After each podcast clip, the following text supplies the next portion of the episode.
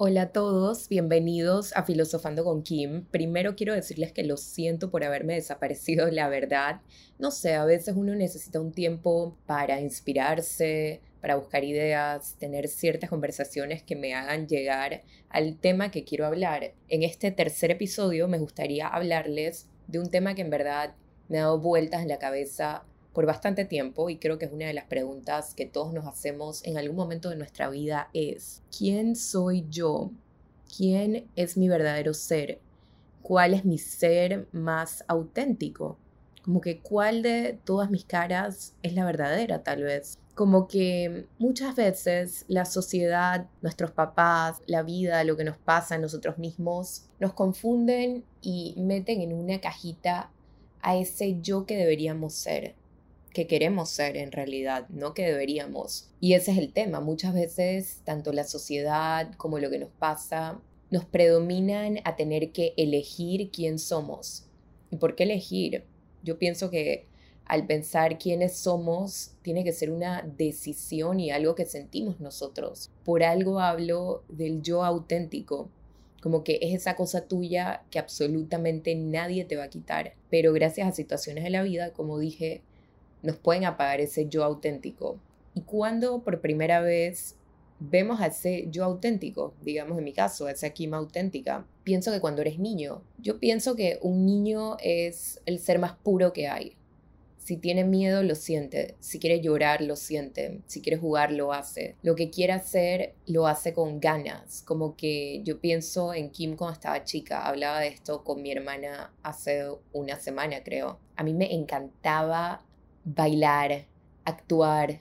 Siempre estaba en una tarima siendo maestra de ceremonia o una coreografía o en una obra de teatro. Me metía a cualquier actividad que encontrara, sea creativa, sea artística, sea donde, no sé, pudiera participar en lo que sea. Siempre me veían como de las más cariñosas de mis primos, de las más amorosas y analizaba esto con mi hermana y me quedé como que siento que mucho de esa Kim se apagó y se me aguaron los ojos cuando hablé ese tema y decía como que ya yo no me atrevería a subirme una tarima a hacer alguna cosa. Tal vez lo he pensado, digamos. Por ejemplo, yo toco guitarra y me encanta la música, siempre me ha encantado y desde chica también, pero ahora eh, enseñarles un video mío tocando guitarra o, no sé, sentarme en una tarima a tocar guitarra y cantar, yo creo que nunca se me hubiera pasado por la cabeza, jamás jamás se me pasaría por la cabeza. Y decía eso porque esa parte de mí se apagó en algún momento, tanto emocionalmente como en las cosas que quería hacer. Y es gracias, primero,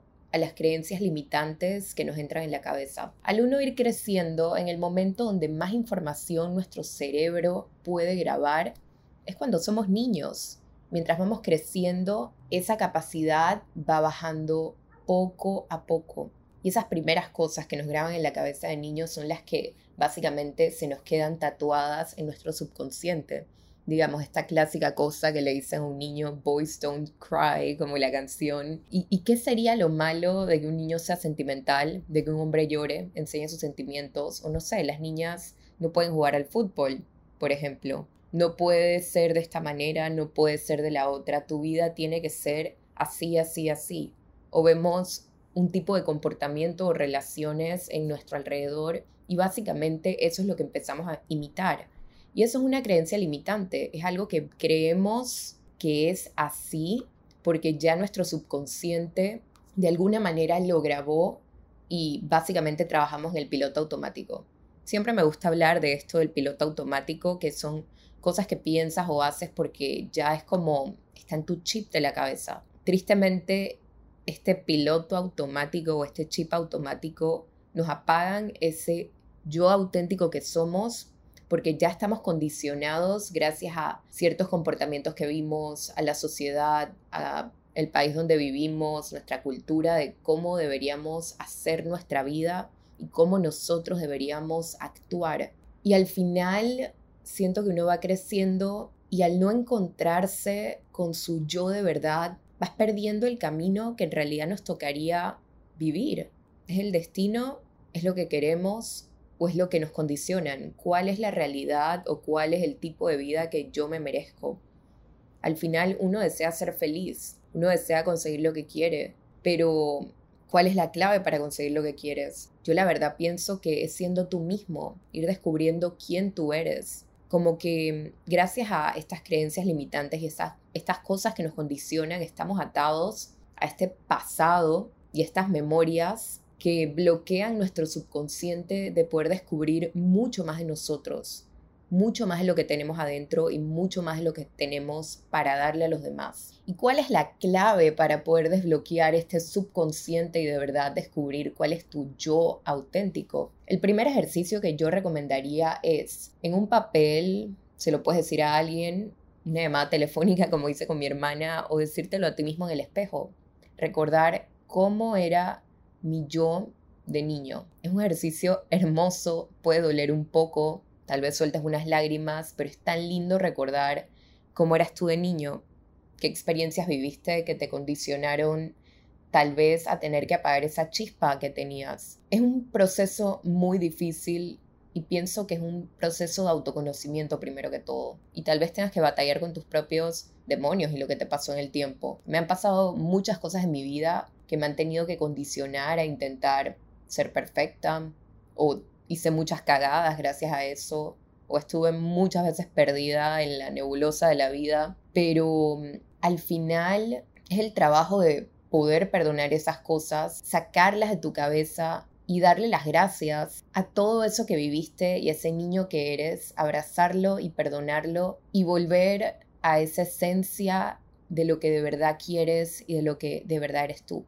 Y en realidad lo que digo es de, dejar el pasado atrás muchas veces es porque la verdad el pasado no existe. Básicamente el ser humano está anclado más que todo a sus emociones, a cómo recuerda alguna situación y eso lo lleva a sentirse de alguna manera. Entonces al final lo que estamos es atados a esas emociones. Pero muchas veces lo que hay que hacer es en realidad cambiar el chip de la cabeza y tratar de recordarlas o sentirlas de otra manera. Yo pienso que la mejor manera es en agradecimiento, en poder agradecerle a ese tú del pasado por todo lo que vivió y te hizo la persona que es ahora, y enfocarse en lo que es en el presente.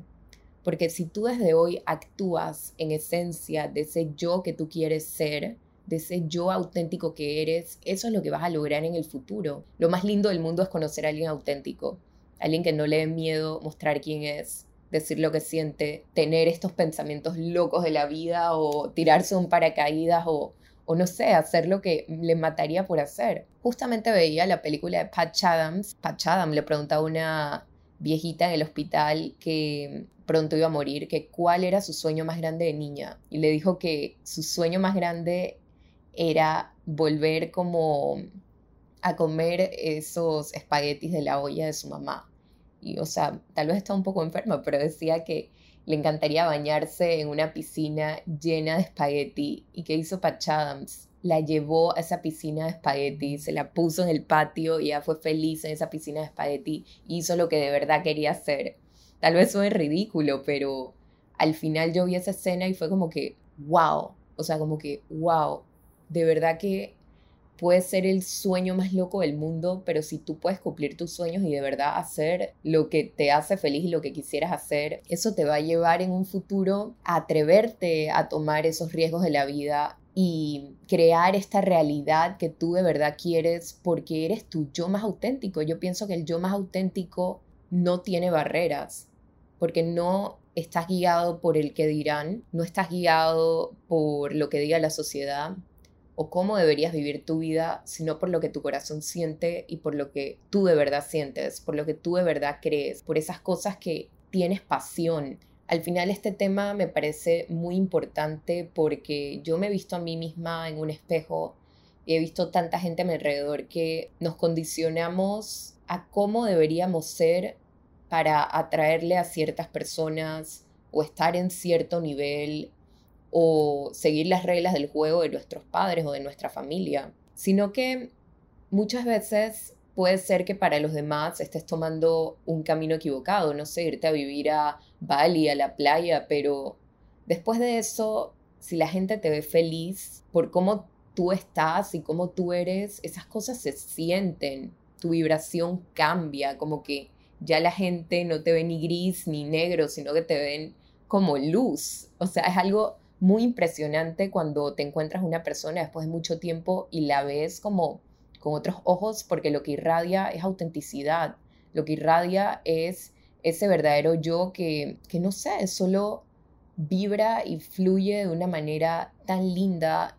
Y la clave es eso, como que en verdad perdonarse, perdonar tu pasado y dejarlo a un lado y recordarlo como una enseñanza, como algo que pasó por tu vida para que fueras quien eres hoy.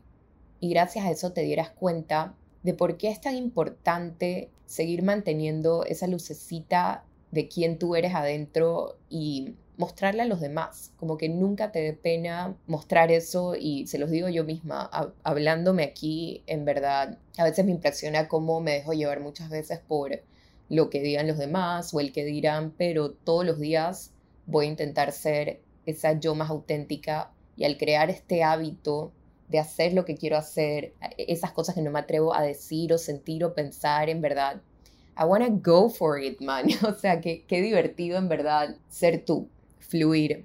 Creo que esa es la clave de la vida y esa es la clave para poder llegar a tener la máxima felicidad y sentirnos bien con nosotros y así vamos a hacer sentir bien a los que nos rodean. Y bueno, gracias por escuchar este episodio. Espero que les haya ayudado, les haya servido como un motorcito para subir esa luz dentro de nosotros y, y no sé, que sea como si yo fuera una amiga mandándote un voice note y hablándote un poquito de la vida si lo necesitabas y espero verlos en mi próximo episodio y les mando un beso. Chao.